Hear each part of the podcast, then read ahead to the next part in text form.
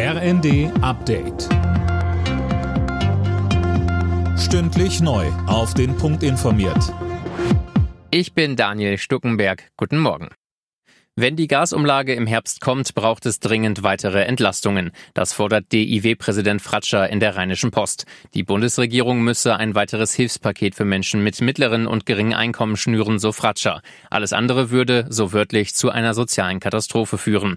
Bundeswirtschaftsminister Habeck hatte gestern erklärt, dass Gasimporteure ihre Mehrkosten voraussichtlich ab Oktober an die Verbraucher weitergeben können. Wie geht's nach dem 9-Euro-Ticket weiter? Darüber wird gerade viel diskutiert. Verbraucherschutzchefin Pop hat sich für ein 29-Euro-Ticket ab September ausgesprochen. Mehr von Tom Husse. Das 9-Euro-Ticket kam bisher bei den Menschen gut an, sagte Pop den Funke-Zeitungen. Das hätten die Verkaufszahlen und die vollen Züge gezeigt.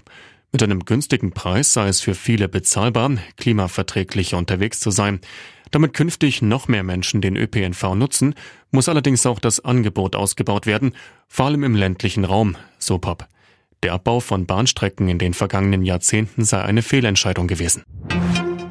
Eine Woche nach dem Getreidedeal zwischen der Ukraine und Russland stehen die ersten Lieferungen in den Startlöchern. Nach UN-Angaben sind mehrere Frachter in den Schwarzmeerhäfen abfahrbereit. Mehr von Tim Britztrup. Jetzt muss noch der genaue Seeweg festgelegt werden, auf dem die Schiffe sicher durchkommen können. Seit dem russischen Überfall auf die Ukraine ist das Gebiet vermint.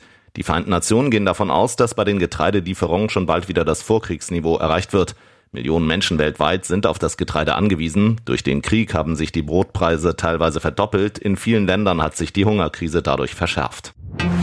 Die Mannschaft ist Geschichte. Der DFB schafft den Markennamen für die Nationalelf ab. Das hat der Verband jetzt bekannt gegeben. Die Bezeichnung hatte bei Fans immer wieder für Kritik gesorgt. Alle Nachrichten auf rnd.de